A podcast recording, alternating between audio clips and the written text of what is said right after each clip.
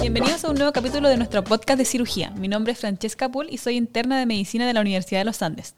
El tema que trataremos hoy es heridas y para esto me acompaña la doctora Ángela Bautista, cirujana plástica, quien actualmente trabaja en el Hospital Militar de Santiago. ¿Cómo está, doctora? Muy bien, muchas gracias, Francesca. Muchas gracias por la invitación. Buenísimo, doctora.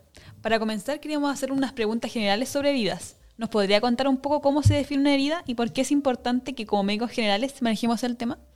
Mira, una herida se define como una disrupción de las estructuras anatómicas y funcionales normales a consecuencia de un trauma. ¿Ya? Es súper importante para un médico general manejar una herida porque el correcto manejo de la herida nos evita complicaciones. Esas complicaciones pueden ser desde funcionales hasta estéticas.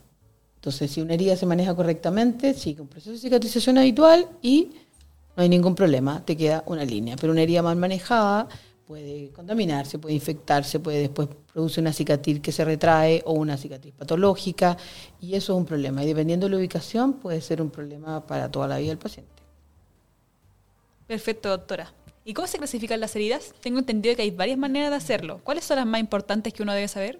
Mira, en general las heridas se clasifican en agudas y crónicas, eso es la más importante. Las heridas agudas es aquellas que siguen un proceso de reparación ordenado para restaurar la integridad anatómica y funcional. Y las crónicas son las que no siguen este proceso de reparación ordenado. Este proceso de reparación que está pautado como, como tiene que suceder, en algún momento tiene un quiebre y no llega a poder restaurarse la integridad del tejido. Y además de eso, existen clasificaciones de acuerdo al mecanismo de producción, cortantes, punzantes, contusas, abrasivas, si son mordeduras, si son por un, el mecanismo que las produce, eh, proyectil, quemadura, según la profundidad, erosiones, heridas profundas, penetrantes, perforantes y lo que hablábamos antes, las agudas y las crónicas son la manera más fácil de clasificarlas. Entiendo, doctora. ¿Y cómo es el enfrentamiento inicial de un paciente de consulta por una o varias heridas? ¿Qué es lo primero que debemos fijarnos? ¿Qué cosa no se nos debe pasar? Ya. Entonces, mira, inicialmente cuando tienes una herida, hablemos de una herida que está en médico general en una urgencia y te llaman por una herida, ¿ya? Tienes que ver inicialmente, el, obviamente, la edad del paciente, quién es, cómo ocurrió el, el trauma. Si fue un accidente, una contusión simple, eh, tiene lesión de estructuras asociadas, em, cómo fue, si fue una mordedura o no, o fue una herida nada más. Eh, las mordeduras las podemos comentar después con el manejo de ella. Eh, tenemos que ver dónde fue, si fue con tierra, en un sitio con tierra, en un sitio con, más limpio, o fue un corte simple en la cocina de la casa. Em, si son una herida, la mayoría de todas estas heridas son en pacientes, personas que se caen, hay tierra, y ahí tenemos que tener cuidado con la, con la vacunación del tétano, con la profilaxis del tétano, en las mordeduras, con la vacuna antirrábica, y ahí, tenemos todos que tener claro el, esquema de vacunación. ¿Qué otra cosa? El, estado del paciente, si es un paciente añoso, si es un paciente diabético, si es un diabético que está relativamente compensado o no, si la ubicación de la herida heridas que son en zonas cercanas el perianales o perineales, son heridas que te van a complicar mucho más. Si son cercanas en la cara, cercanas al ojo, a la boca, a la nariz, que pueden ocasionar deformidades, tratamos de evitar la, que, que se suturen de buena forma para evitar lesiones posteriores. Comprendo, doctora. Y una vez hecho esto, ¿cómo las manejamos? ¿Cuándo se deben suturar? ¿Se debe tomar cultivo previamente de ellas? El manejo de las heridas es en general más o menos el mismo. Si tienes una herida, estás en una urgencia, la idea es, lo principal es el aseo de la herida. Ver dónde está ubicada, qué, material extraño tiene, sacar los cuerpos extraños, sacar el tejido no vital.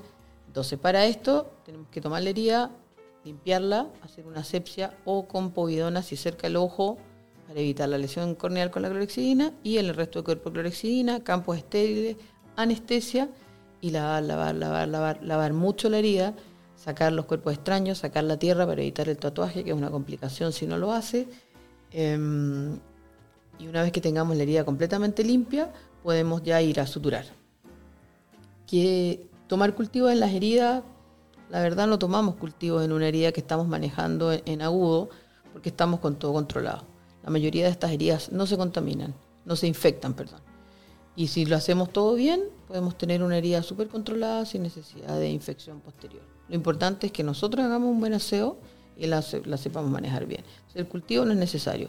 ¿Cuándo vamos a tomar un cultivo en una herida crónica? En una herida crónica sí, cuando tú tienes ya una, recibes una herida que ya tuvo el quiebre en el proceso de cicatrización, no cicatrizó y tenemos que averiguar por qué.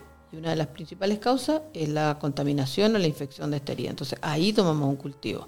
Y la idea es, cuando tomamos un cultivo, hacer una buena limpieza con suero fisiológico, no con ningún jabón antiséptico, solo con suero y tomar tejido vital. Eso es lo importante. ¿Y cuándo se debe suturar? Una vez que tengamos la herida limpia. Y lo importante de la sutura es hacerla por planos. Tomar siempre la herida limpia y suturar el músculo con el músculo, la aponeurosis con la aponeurosis, el celular subcutáneo y tratar de no dejar tensión en la piel para que la evolución de la herida, de la cicatriz, sea mucho mejor. Perfecto, me queda claro, doctora. Y en caso de que esta herida necesite suturas, ¿cuáles son las que se deben usar? ¿Se debe usar anestesia? Sí, mira, siempre que suturamos una herida, lo que dijimos anteriormente, se hace la limpieza, la, asepsia y siempre usar anestesia. Hay que anestesiar para poder hacer una buena limpieza de la, de la herida y qué suturas utilizamos en planos profundos, suturas que sean reabsorbibles.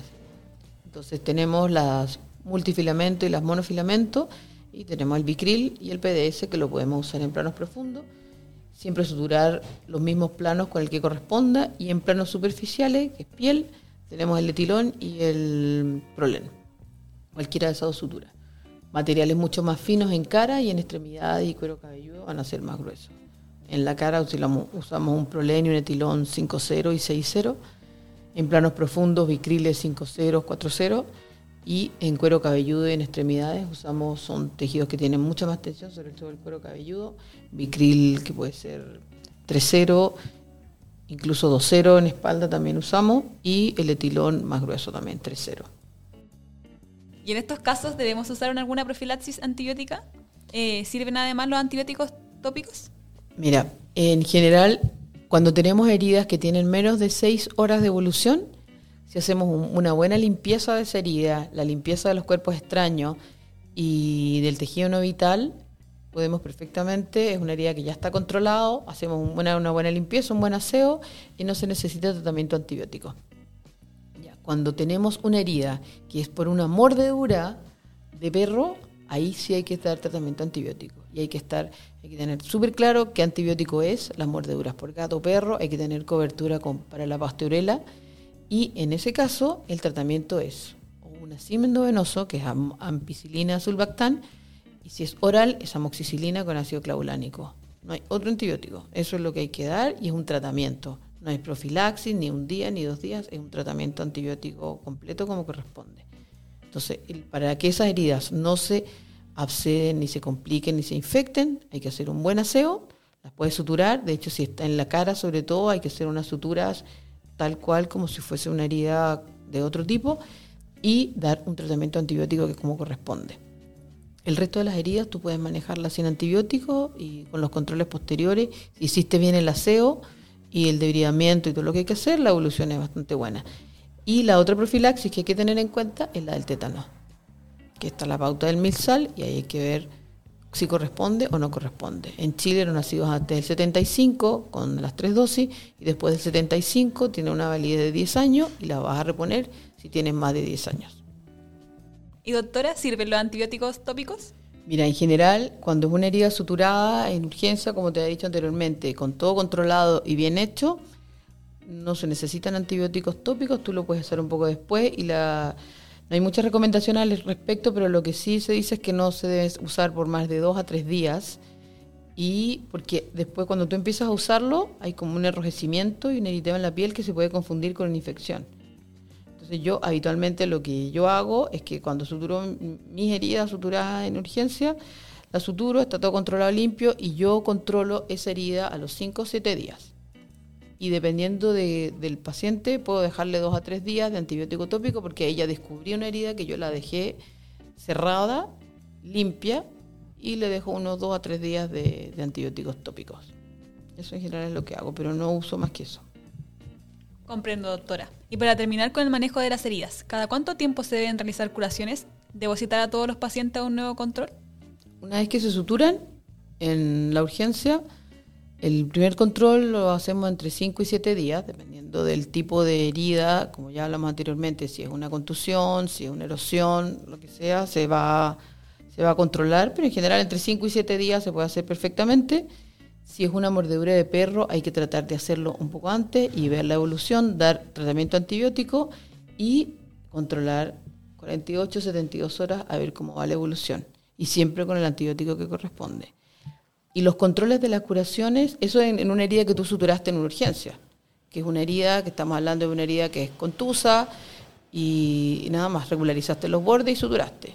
Si estamos hablando de una herida crónica, que tú tienes una úlcera que dependiendo de cómo esté el fondo, vas a empezar a curar cada 48 horas o cada 72 horas, porque ahí ya tienes que empezar a usar o curación avanzada de herida, antibióticos si es que la herida está infectada, si es un absceso y lo drenaste y le diste antibiótico, el control es a las 48 horas para ver cómo va evolucionando tu antibiótico. Eso todo depende de lo que estás, de lo que tienes. Si es una contusión y cerrada, y un hematoma que inicialmente no te parece que es mucho, contrólalo unos dos o tres días después a ver cómo está evolucionando. Y Pero- posteriormente se pueden hacer controles semanales, una vez que ya está suturada para retirar los puntos. Perfecto, doctora, me quedó muy claro el manejo. Ahora quería preguntarle qué complicaciones podríamos tener al no manejar de manera correcta una herida. Ya, mira, los, dependiendo del tipo de herida van a ir las complicaciones. Si es una erosión, una abrasión, y tú no hiciste un, un adecuado, una adecuada limpieza de la herida y retiraste todos los cuerpos extraños, la tierra en la dermis hace un tatuaje y después te queda una marca negra, que es un la tierra se queda metida entre la piel y se tatúa. Eso es una complicación o, si no hiciste una buena curación y un buen aseo, la infección. Si es una contusión, si es un golpe cerrado y no tienes herida, no suturaste nada, puede haber un hematoma abajo. Si no drenaste el hematoma, el hematoma se puede infectar y puede producir después una necrosis también en la piel, después tienes una úlcera y vas a tener que igual drenar el hematoma. Si es una herida contusa, eh, no regularizas bien los bordes y no está bien suturada, eso después te puede ocasionar. Si no está bien aseada, una infección y si no está bien suturada, eh, heridas que son estéticas y funcionalmente complejas.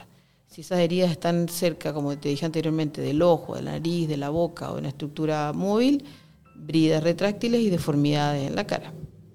Y siempre hay una infección si no están bien, bien suturadas. Perfecto, doctora. Y una vez resuelta la parte aguda, ¿nos podría contar un poco respecto a la cicatrización de las heridas? ¿Por qué es importante conocer bien sus fases? Mira, es importante porque la- las fases de la cicatrización son tres, la fase inflamatoria, la reparación y la remodelación. Entonces, si, como dijimos inicialmente, una herida aguda es una herida en la que ocurre el evento y tú después todo este proceso ocurre de forma ordenada y llegas a una remodelación, tienes los 6 a 12 meses y la, cicatriz madura y no hay ningún problema. Pero en heridas crónicas lo que pasa es que ese proceso, esas fases, esas tres fases no se cumplen. Y una herida crónica es una herida en la que la fase inflamatoria se perpetúa, se prolonga y no llegas a la fase de reparación y de remodelación. Entonces te quedas estancada en la fase inflamatoria y ocurren una serie de eventos que biológicamente son bien complejos, pero tú tienes que buscar la razón por la cual esa herida sigue inflamada, o porque hay edema, o porque hay una contaminación, o porque hay una infección, o las condiciones del paciente no lo permiten, que es una de las cosas que tú tienes que evaluar inicialmente. En la evaluación inicial también está qué paciente estás tratando. Entonces, si el señor es un paciente o señora, el paciente es diabético, no controlado, desnutrido, o es una úlcera por presión y el paciente sigue apoyando, todo eso influye en que esa etapa de la, de la inflamación, esa fase inflamatoria del proceso de cicatrización se prolonga y no sales de ahí. No puedes llegar a la fase de reparación. Y cada fase tiene unas células específicas que están involucradas y una serie de procesos. Y al no salir de la fase inflamatoria, no repara ni remodela. ¿Y existe alguna recomendación que le podamos dar a nuestros pacientes para optimizar este proceso? Sí, yo creo que la recomendación es que una, siempre que tengan una herida acudan a un servicio de urgencia, que sean evaluados con un médico y que ojalá los médicos que los estén atendiendo sepan qué hacer. Yo creo que esa es el, la razón del podcast, ¿no? Que ustedes aprendan que si es una mordedura de perro tienen que darle un antibiótico adecuado y no cualquiera, porque no sirve. Eso lo que va a hacer es que va a perpetuar una herida. Si tienes una herida que es abierta, tienes que lavar, lavar, lavar. De repente un poquito...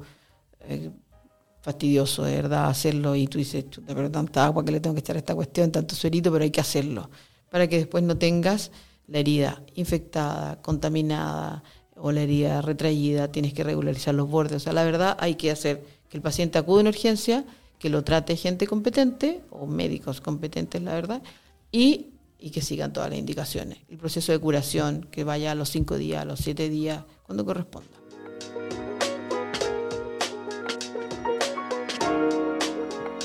Muy bien, doctora. Para terminar, me gustaría que nos contara alguna anécdota relacionada con alguna... ¿Herida? Claro, algún... Mira, yo creo que lo más importante es que hay que ver a quién estás tratando. Yo creo que como anécdota, yo estaba buscando hace rato que ustedes me dijeron, y, y hace tiempo tuvimos una niña en el hospital, una niña menor de 18 años, que consultó en la urgencia porque el zapato le rozó eh, la pierna. Entonces esta niñita consultó en urgencia, un roce de un zapato y se infectó. La trataron, le dieron un antibiótico y la niña se fue a la casa. A los 4 o 5 días la mamá la volvió a traer porque la herida estaba absedada, eh, cerca del talón de Aquiles la herida.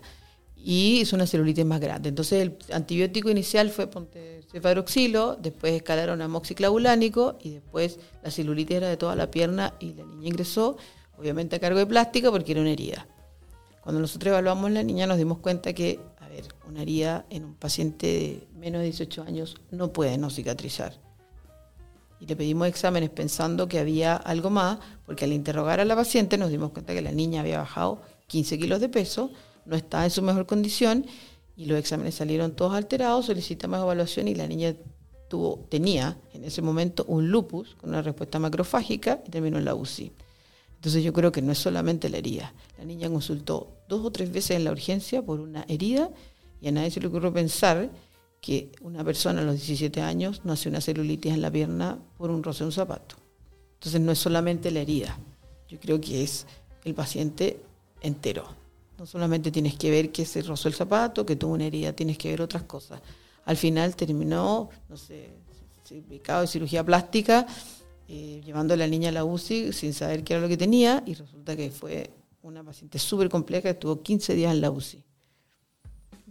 No es solo una herida, es un paciente completo. Es, es, todo, todo el paciente que hay que tratar. Por eso hay que ver quién es el paciente que tiene la herida, qué medicamentos toma, eh, cómo lo estás curando, en qué situación vive, dónde vive, con quién vive, si puede ir a curaciones, si no puede ir a curaciones. Yo creo que todo eso importa. Y bueno, a todas las personas que nos escuchan queríamos contarles que estamos grabando nuevos capítulos, así que los dejamos invitadísimos a seguir escuchando y no olvidar activar las notificaciones. Con esto nos despedimos. Muchas gracias doctora por su exposición. Nos vemos en un próximo capítulo.